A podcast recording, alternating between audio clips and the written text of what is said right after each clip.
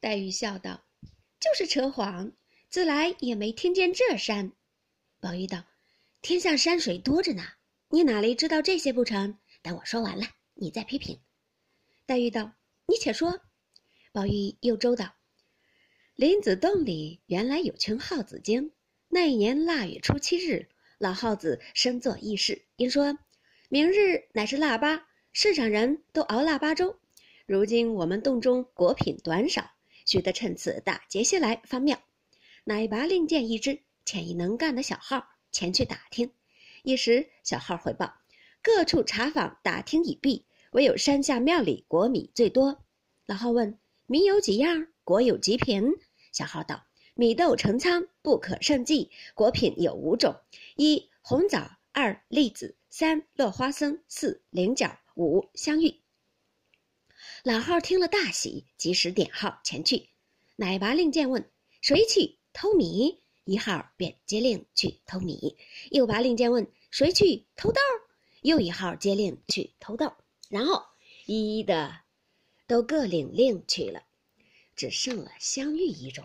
因又拔令箭问谁去偷香玉，只见一个极小极弱的小号应道：“我愿去偷香玉。”老号并众号见他这样，恐怖安恋，且怯懦无力，都不准他去。小号道。我虽年小人身弱，却是法术无边，口齿伶俐，计谋深远。此去管比他们偷的还巧呢。众号忙问：“如何比他们巧呢？”小号道：“我不学他们直偷，我只摇身一变，也变成个香芋，滚在香芋堆里，使人看不出、听不见，却暗暗的用分身法搬运，渐渐的就搬运尽了。岂不比直偷硬取的巧些？”众号听了。都道妙却妙，只是不知怎么个变法。你先变个，我们瞧瞧。小号听了，笑道：“这个不难，等我变来。”说毕，摇身说变，竟变了一个最标致美貌的一位小姐。众号忙笑道：“变错了，变错了。原说变果子的，如何变出小姐来？”